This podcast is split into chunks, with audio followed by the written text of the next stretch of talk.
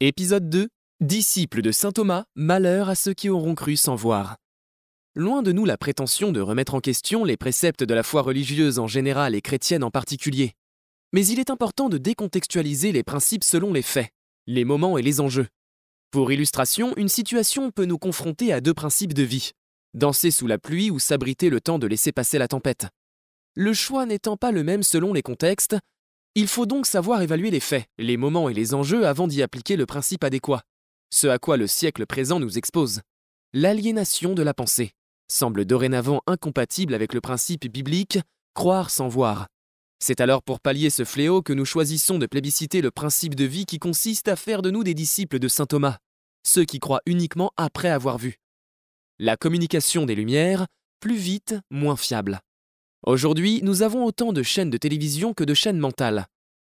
Il est plus simple de croire à une information relayée que d'atteindre par soi-même les faits afin d'en tirer une analyse juste et fondée. L'évolution technologique n'a pas épargné le domaine de la communication et fait désormais en sorte que l'information circule plus vite. Mais est-elle plus fiable? Le vite fait bien fait n'est pas valable en communication. Si nous considérons la communication comme étant un coursier et l'information comme étant le colis, nous comprenons alors que la technologie a fait évoluer le temps de trajet du coursier sans prendre en compte la nécessité de garantir la qualité du colis, que réceptionnera le destinataire? Oui, nous recevons l'information de façon plus vulgarisée et plus rapide, mais ce colis nous arrive souvent déformé, abîmé ou même complètement différent de ce qui devait être expédié. Toutes ces évolutions ont pour but de vulgariser l'information, afin que chacun de nous, géographiquement, socialement, idéologiquement éloigné, soit capable de s'affranchir de la désinformation et donc de l'ignorance. Or, l'accès facile à l'information s'avère loin d'être un synonyme de détention de vérité, a fortiori quand celle-ci n'est pas vérifiée et fiabilisée. Société de commentateurs. Plus vite circulent les informations, moins vite nous avons la possibilité de les vérifier. Il devient de plus en plus difficile d'engager des actions de recherche afin de faire soi-même l'objet d'une information concrète et fiable.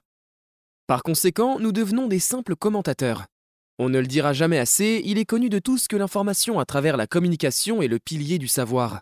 Pourtant, il faut le rappeler, la charte de Munich, censée régir la déontologie du journalisme, affirme que ces acteurs médiatiques doivent respecter la vérité, quelles qu'en puissent être les conséquences, défendre la liberté de l'information, du commentaire et de la critique, ne jamais confondre le métier de journaliste avec celui du publicitaire ou du propagandiste, n'accepter aucune consigne, directe ou indirecte, des annonceurs. Mais nous remarquons que la réalité est tout autre, à travers différents canaux de communication dont les médias, les détenteurs de pouvoir, excellent dans l'art de la manipulation de l'opinion publique. C'est bien cette catégorie manipulatrice qu'on qualifie ici d'instigateur de la pensée.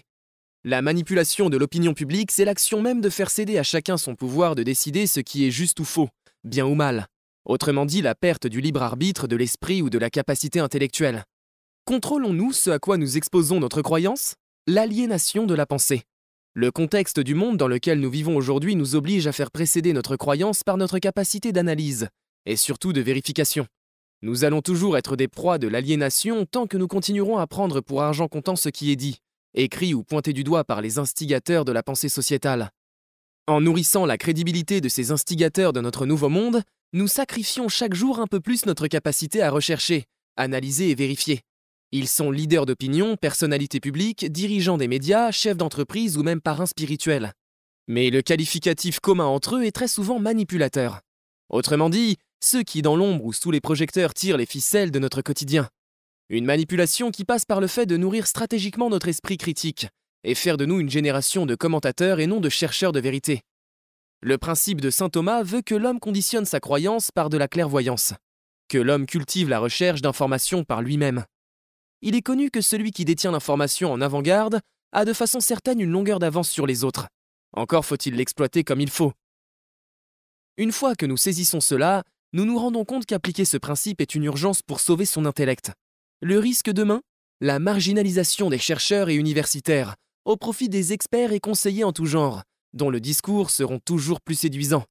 Affirmait déjà Dominique Volton dans son livre Informé, n'est pas communiqué, il y a bientôt dix ans. Maintenant que vous pouvez être des disciples de Saint Thomas, prenez un moment pour noter sur papier ce que vous avez retenu, ce dont vous ne partagez pas l'avis, ce que vous vous engagez à appliquer.